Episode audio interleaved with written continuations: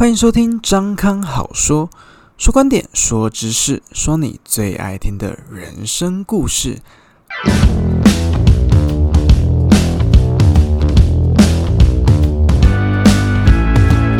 Hello，大家好，我是张康。终于到了礼拜五了，今天是这个礼拜最后一个上班日，过了今天就可以放假，有没有非常的兴奋呢？我已经非常的开心，因为我今天开始就已经放假了。这个礼拜每一天都是马拉松式的行程，来跟大家说说我这里一个礼拜都干了什么事情。好了，礼拜一呢，从中午开始教课，好教到晚上，然后晚上呢就在家里准备我周二，还有还有周三、周四的一些教学的呃 PPT。从礼拜二开始就非常的忙了，因为这个礼拜我们要去呃，我们无国界教师学会在苗栗泰安的一个偏乡极偏乡的国小，又称之为天堂国小的梅园国小去做阅读的教学。那我是在这边担任魔术课程的老师，所以当天我早上八点就从中立出发，好到苗栗已经十点了。然后呢，经过一整天到下午三四点，然后就又冲到台北新义威秀参加我们当天晚上金马影展，我们灵潭街的呃纪录片啊全球首映的发布会。好，当天回到家的时间已经是深夜的十一点多了。再来，马上礼拜三又是一早六点半起床，好七点半出门开始教课，教课教到下午两点，然后呢又冲上台北，我们去另外一家店参访，好到五点又赶回中立，又在教课，教课教到八点九点，啊再回家。然后礼拜四我们虽然不用那么早起，大概中午的时候我们到店里去做整理，然后下午开始就开始教课，教教教教教，一直教到晚上。然后又回到店里，然后再回到家里，大概就已经十一二点才吃晚餐。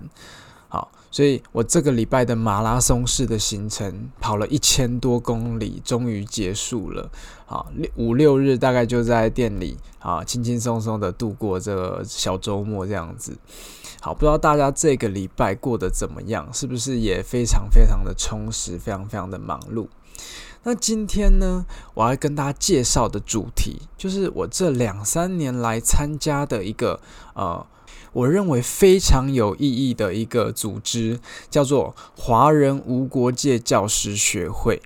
那这个学会是在干什么的？这个学会其实是我的一个老，我的一个恩师啊，叫王淑丽教授，他创办的。他的梦想呢，就是可以像。呃，无国界教呃无国界医师学会一样，就是去各个地方去帮助那些在教育啊资源上面有弱势的，无论是学校啦、学生啦啊、教师上面，我们去给予他们呃足够的协助跟资源。那这两三年来，我们其实呃参加这个学会的人，不论是老师或是社会人士，或者是。对呃，教育有热忱的伙伴们，我们一起把这个小小的组织慢慢的、慢慢的成长，慢慢的茁壮。我们就是努力在台湾的。极偏乡的学校去帮助他们。那这两三年来，其实我们已经跑过了全台湾非常非常多的偏乡的学校，很多学校真的非常非常遥远，搭车可能要开个三四个小时，甚至跑到全台湾最南端屏东啊，或者是花莲、台东，我们去了很多很多的学校，看到了很多的呃。偏乡教育的一些现况，还有他们需要帮忙的地方。那今天我就是要来介绍我们学会呢，到底是在做什么事情，以及我们偏乡教育现在正面临的一些现况以及困境。那假设是我们一般的人，我们又应该要如何来帮助他们，或是伸出我们的援手？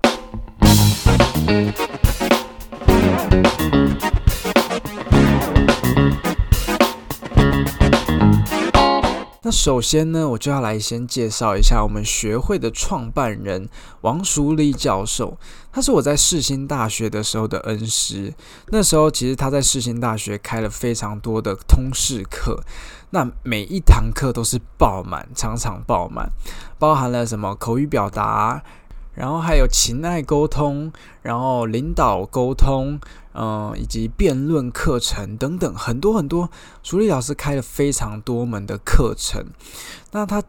直至今年呢，他的著作已经超过了六七十本书，非常非常的可怕的一个呃老师。好。那当年呢，每一堂课我都去修他的课，而且呢，就算我没修到，我也去旁听他的课，然后呃，就是很积极的上台啊、发表啊，然后去参与这样子。所以其实应该熟丽老师对我是蛮有印象的。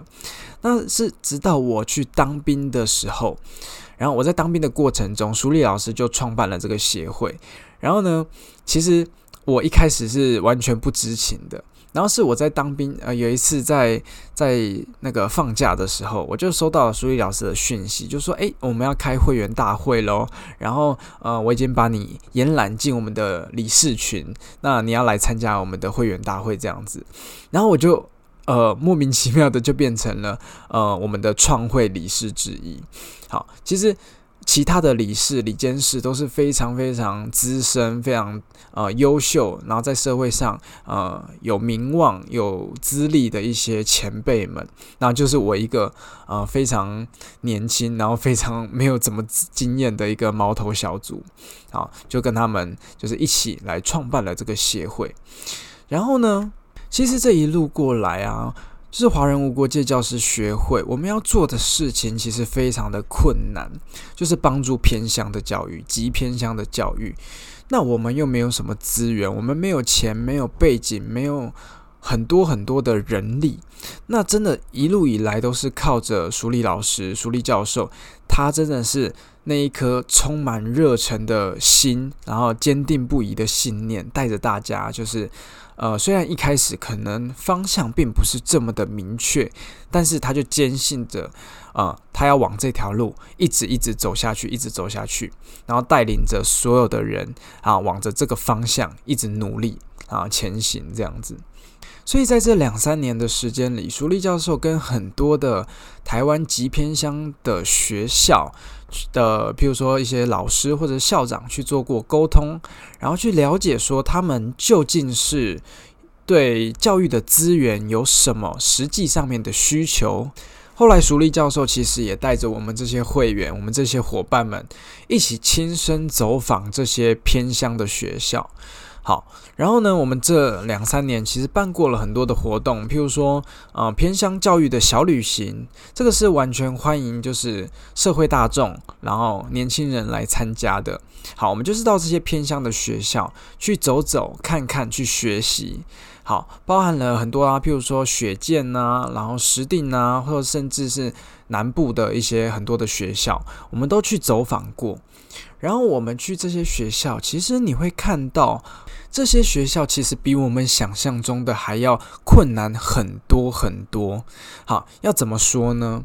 因为其实像我们最开始最开始的第一间学校是在新竹的尖石上面的秀峦国小。好，那个时候我们去的时候，其实第一次去我是带着我的伙伴一起去的。那个时候除了去参访之外，我们还就是即兴带来了一些演出。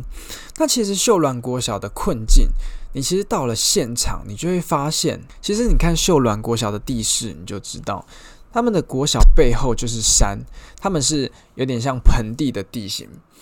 就是他们是环绕在山的，就是环抱之中。那其实这些山，他们有的就已经光秃秃了，所以只要有大雨一下，就会有土石流产生。所以其实这个学校时时刻刻都处于在即将山崩、好被掩埋的。危险之中，而且他们这间学校，你到他们学校你就知道，他们学校的环境随时可能会有毒蛇，会有一些呃昆虫啊，或者什么什么之类的东西出没，其实是非常危险的。好，那这些小朋友。他们要上山，他们大部分都其实是住在学校的宿舍里面。他们要上山其实很困难，连物资要到这个地方都非常困难。我们开车要花两三个小时才有办法到达这个目的地，所以你你就知道，在这个资源极度匮乏的一个呃学校里面，当地怎么可能会留住一些年轻人？当地可能就剩下一些老人家或者是小朋友，然后根本没有老师要来这个地方。好，就算你被分配来这个地方的老师，一定是任期一满马上就走。那你要怎么把好的教育人才留下来？那没有好的教育人才，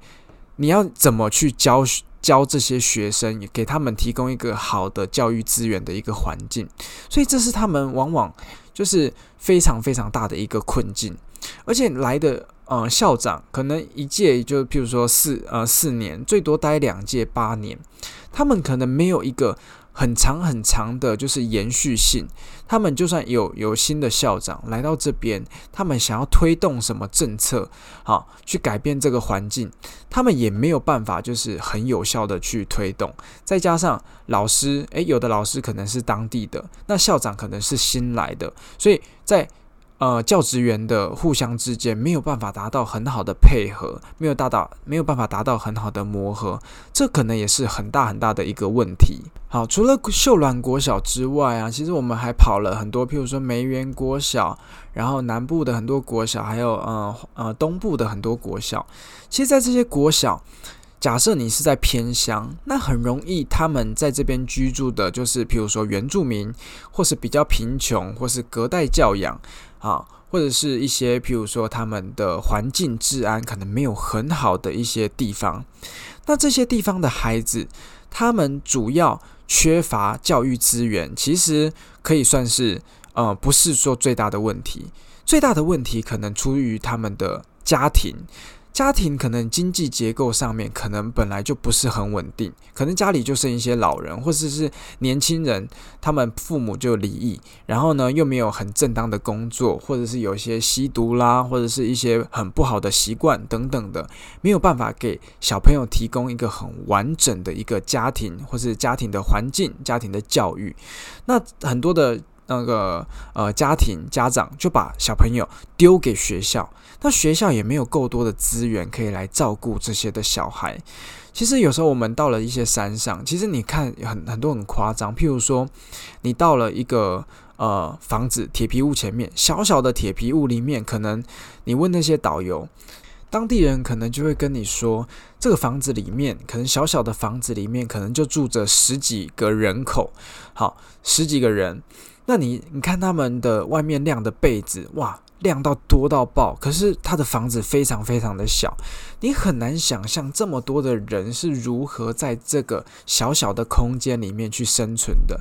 甚至呢，我们看到很多的家庭，他们可能是盖在很山上的地方，或是就是一个小山坡搭一个铁皮屋，甚至连门牌都没有。他们可能里面就住住着一个妈妈，然后住着一个小孩，然后他的物资可能都是靠外界的一些资助来帮忙的。所以其实。他们的环境其实是非常非常困苦，你连吃饭都吃不饱，你要怎么来讲教育这件事情？更不用谈说，呃，学校还要多，呃，有多少多好的老师，然后有多少的资源，这个根本就是天方夜谭。所以，它有时候往往是一个大环境的一个架构的问题，而不是说只是单单纯纯只是学校的一个问题。所以，其实走访了这么多学校之后，我们会感受到我们相当的无力感。也许我们可能是老师，我们有一些教育资源，可是我们深入当地，你会发现这是整个大架构的问题。我们有时候往往真的是无能为力。好，我们真的是能在我们尽可能可以贡献、可以付出的范围之内，然后去。付出。好，譬如说，我们也曾经就是呃，有大集团的董事长，他捐献了譬如说两百公斤的米，好，然后呢，要让我们去帮忙帮助他分发给这些呃偏乡的学校来跟我们申请等等的，我们也尽可能在我们可以的范围内去帮助他们改善这些环境，但是我们的能力毕竟还是有限。所以，我们还是要把我们的焦点、我们的关注点拉回到我们所拥有的资源上面，就是教育这一块。好，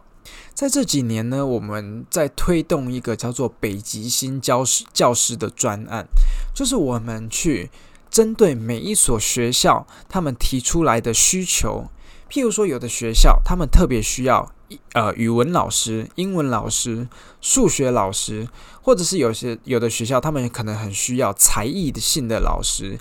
他们把每一个学校的需求分别开出来跟我们申请，但我们学我们学会会去培训我们相关的教师，然后呢，用这些教师去这个些学校深入到这些学校，然后去给予他们教育资源上面的补足，跟他们资源上面的支援。因为他们很多学校其实是争不到老师的，就算他们可能提供了不错的呃待遇，可是因为他们地处实在是太偏远了，实在真的是没有老师愿意来。那我们学会就提供这样的方式去支援他们。那在这边呢，要跟大家打稍微打个广告一下，就是说我们北极星教师的这些资源，其实都是靠我们自己募款来达到这些费用的支出。就是说，我们有一个学会有一个赞助的方式，叫做基石赞助人。好，是以每一年一万元的方式来支持我们的北极星计划，包含我们老师的一些呃出差的讲师的费用。或是北极星计划的一些，譬如说，呃，材料费，然后车马费，还有他们计划所要支出的一些相关的费用及杂志等等的，都是靠我们基石赞助人他们的呃每一年固定的赞助来支出这一笔的费用。如果你有兴趣的朋友，也欢迎你搜寻我们的 FB 粉丝专业，叫做华人无国界教师学会，你就可以找到我们相关的资料，或者是直接私讯我们的小编，他就会告诉你要怎么成为我们的基石赞助人。其实这些年，越来越多的年轻的朋友慢慢加入我们的行列，一起走到偏乡去看到这些偏乡的。呃，孩子们到底需要什么？面临到哪些的困境？那其实，在很多的小旅行当中啊，让我感触很深的是，这些地方的孩子们，他们其实虽然在资源上面非常的匮乏，但是其实他们在心灵方面非常，真的是非常非常的单纯，非常非常的天真，非常非常的富足。让我很感很感动的一件事情是。呃，其实我那一年第一年去秀兰国小，对我来说可能就是偶尔跑一下的公益活动，然后去表演一下就结束，然后回来。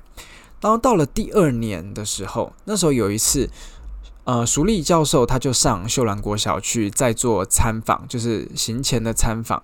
然后呢？那时候他就打电话给我，然后开视讯给我。他跟我说：“诶，张刚，张刚，这些小朋友很想看你，他们很怀念你，他们都还记得你说你之后你明年要来表演给他们看啊，不知道你还记不记得？”然后呢，其实那时候我已经把这些事情都忘得一干二净了，因为我平常真的是。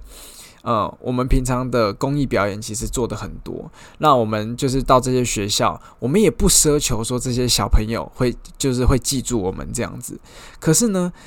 时隔一年，他们居然每一个人都记得我的名字。然后呢，在呃试训的过程中，这些孩子啊，然后就对我说：“哎，张康哥哥，你什么时候要再来啊？什么什么什么？”他对我去年的表演还。呃，好像好像就像昨天发生的一样，然后很期待、很殷切的啊，叫我赶快上山。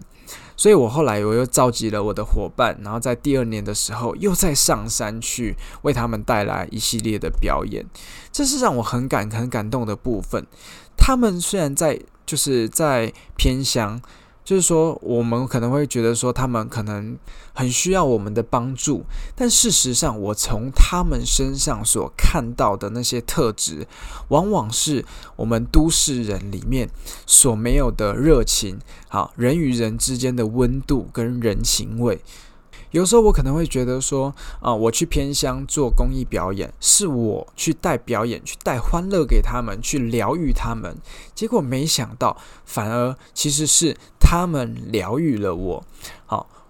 其实，在城市里面待久了，你会发现你的心灵，好，每天为了追求一些功名，然后为了追求利益。为了追求一些事业上面的成就，你每天在追逐这些东西，你会发现你变得非常的心灵的匮乏，然后非常的疲惫。其实你到这些偏乡、到这些深山里面去的时候，你发现其实这些人的单纯、这些人的天真，他们才是真正带给你心灵富足的人们。所以有时候我会去跟这些呃，可能第一次、第二次来参加我们学会活动的一些年轻朋友，我也觉得说，你其实你虽然看到很多他们偏向的一些问题，或是一些呃他们缺乏的一些困境所在，但是其实不用那么悲观。其实有时候对他们来说，这些可能是习以为常的事情。那他们需要我们正常的去看待他们。去带给他们，就是我们都市里面可能有的资源，我们把它带给他们，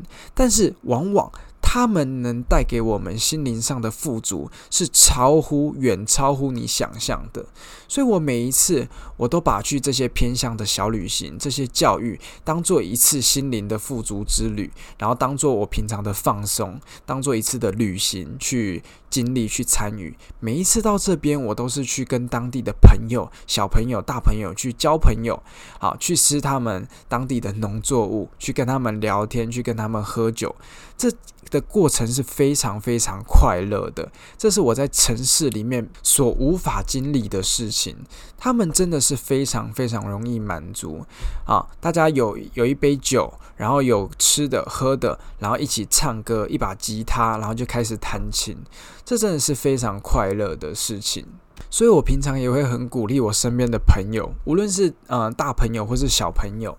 只要你有兴趣，你有心。就欢迎随时来参加我们学会的活动，真的是到山里面、到偏乡里面去看看。有时候去看看，你会觉得你真的其实过得非常非常的幸福。我们在都市里，在平常的不知足，到了这些地方，其实你就可以释怀，就可以把它放下，然后得到心心灵上面的疗愈，心灵上面的富足。然后呢，你会开始慢慢发现。其实有时候我们很可能很微小、很渺小、很无能为力，但是到了这些地方，你会发现，其实你也有能力可以去帮助这些人。就算你不是老师，你也没关系，你可以跟这些人去交朋友，你可以把你平常的在都市里面的所知、所闻、所见分享给他们，去跟他们做交流，然后去带给他们一些你平常在都市里面所。得到的东西，然后去交换他们在深山里面、在偏乡他们所拥有的东西。我觉得这是这一切过程最美好的地方，所以也很欢迎大家来参加我们的学会。好，在今天的最后呢，就要来呃跟大家说明一下。假设你有兴趣加入我们，无论你是从事教职或是一般的人员，或是对教育有兴趣的朋友，都欢迎你搜寻我们的 FB，叫做华人无国界教师学会。我们的年费。跟入会费非常的便宜，我们的年费跟入会费加起来就是一千元，好，年费是五百元。那，每一年呢，我们会办很多的，譬如说小旅行，很多的教师的培训，好，无论你是不是教职，你都可以来参加，都可以来参加我们的活动，而且我们的活动都非常非常的优惠，啊，常常是一趴二十，一趴三十等等的，好，一千多块、两千多块，甚至三千块以内就打死。然后我们可以去看到很多很多我们平常参加不到、看不到的真正偏乡、真正原住民他们土生土长，然后就非常原汁原味的一些私人的行程。譬如说教你去射箭，然后更甚至呢，有时候诶有机会的话，可以参加他们猎人学校，甚至去看他们如何打猎，然后去呃采收他们呃农作物啊等等之类的。这些都是非常非常难能可贵的，就是经验。然后你只要花非常微小、非常就是微薄的费用，就可以来参加这些的行程。真的非常衷心的邀请你们加入我们的行列。如果你平常非常的忙碌，或者你在心力上面有所不足的话，但是你又非常想要支持我们的活动的话，也欢迎你捐款给我们。啊，不，无论是你赞助我们当我们的基石赞助人，或者是啊捐款给我们的学会，然后让我们来代替你们做更多更多的事情，其实都是非常非常欢迎的。那就上我们的 FB。粉丝专业来私讯我们的小编，我们的小编呢就会告诉你应该要如何的来操作。好的，那我们今天介绍华人无国界教师学会就到这边告一个段落。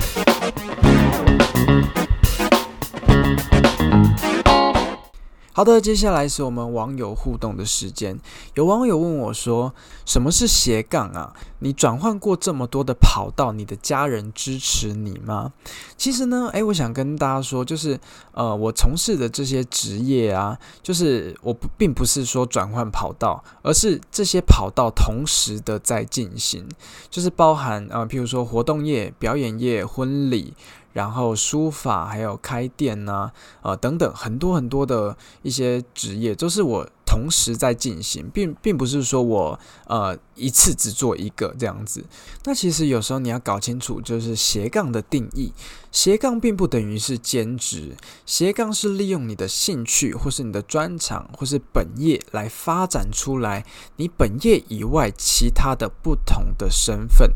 好，就像我们在介绍我们自己的时候，我们会介绍我们的名字，我们会介绍我们的职业。在职业的那一栏呢，除了你的本业，譬如说我的本业是魔术师，然后我会画一条斜杠，可能活动公司的老板啊，再画一条斜杠，譬如说讲师，好，譬如说在斜杠，然后嗯，可能社团的老师等等的。好，这个叫做斜杠的定义。像我可能最初我是从魔术师这个职业开始，慢慢衍生出，譬如说啊表演公司的老板，然后再来去往行销、企划，甚至婚礼的方向去做规划。然后呢，因为呃开始教才艺，所以我开始走向，譬如说呃社团老师，然后演讲或是啊一些课程的讲师，然后再去一些做教育偏向教育或者是公益的表演，然后开始去做志工等等的。其实很多东西都是慢慢延伸出来的。好，譬如说我的呃从事平常有时候我会去做一些摄影的工作，这个也是我的兴趣。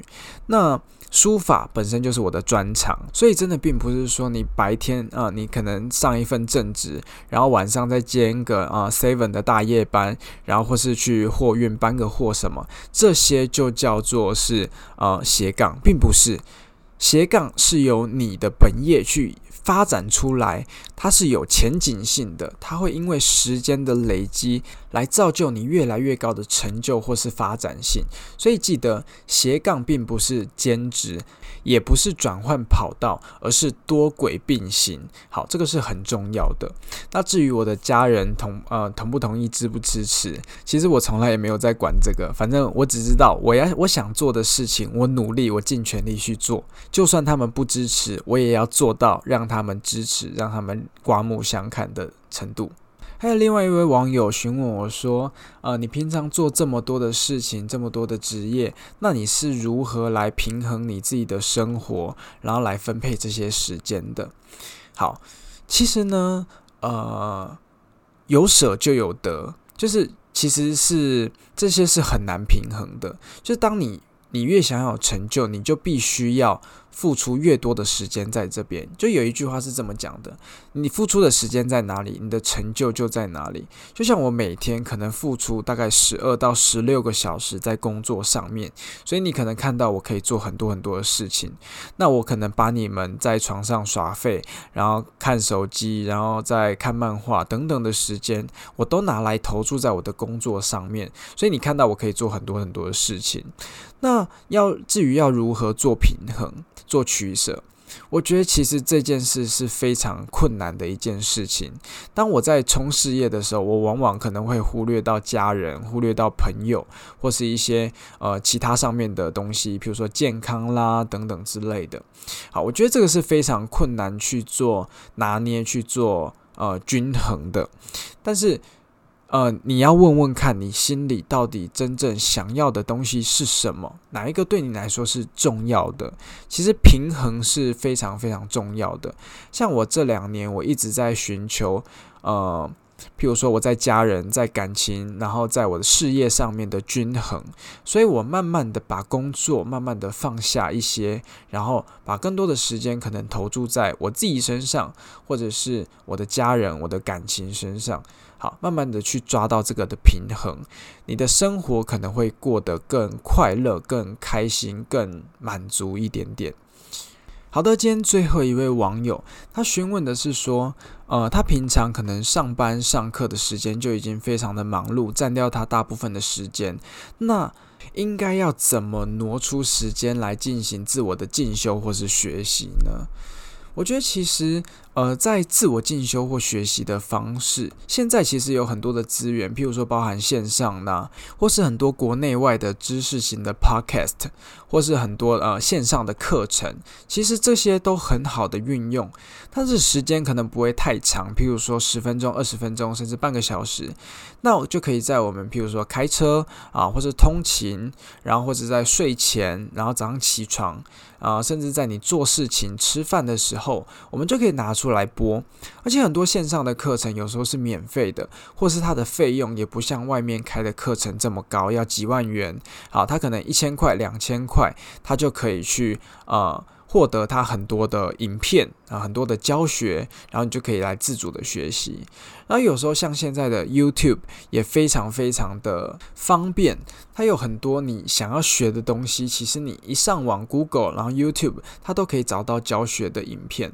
你只要在你闲暇的时间呢，把这些东西你平常可能看到，诶，你还没有时间学，那你先把它存起来。当你有时间有零碎的时间的时候，你随时就可以拿出来做学习的动作。我觉得这个是非常非常好的。然后再来最后一个就是看书。其实看书是非常非常划算的一个投资自己的行为。你看一本书就两百块、三百块，可是呢，有时候一本书可以带给你的知识，往往超乎你的想象。那他可能是这个作者，他可能十年、二十年的他的。所有的经验的精华，它的秘籍、武林秘籍、绝招，全部都在这本书里面。可是你只要花两百块、三百块，就可以买到这本书，就可以学到它的这些东西。我觉得是非常划算的。像很多网络上，比如说博客来啦，很多地方，它其实买书啊还有打折。那你买这些书回来，你就用我昨天教你的方式，用闲暇的时间，慢慢的去把这些书分解，然后去把这些书阅读，去消化。把它诶吸收成你自己的知识，我觉得都是很好利用时间的自我进修的方式。好的，今天的节目就在这边告一个段落了。要祝大家周末愉快！如果你喜欢我的频道，欢迎订阅我的 Podcast 张康好说。如果你有什么问题的话，也欢迎私讯我的粉砖张康 Be a Dreamer，或是我的 Instagram 账号。C K C A L L I G R A P H Y 七二八舞文弄墨就可以找到我了。好，欢迎你订阅我的频道，然后帮我分享给你觉得需要的朋友们。好的，我们今天的节目就在这边告一个段落，我们下次再见，拜拜。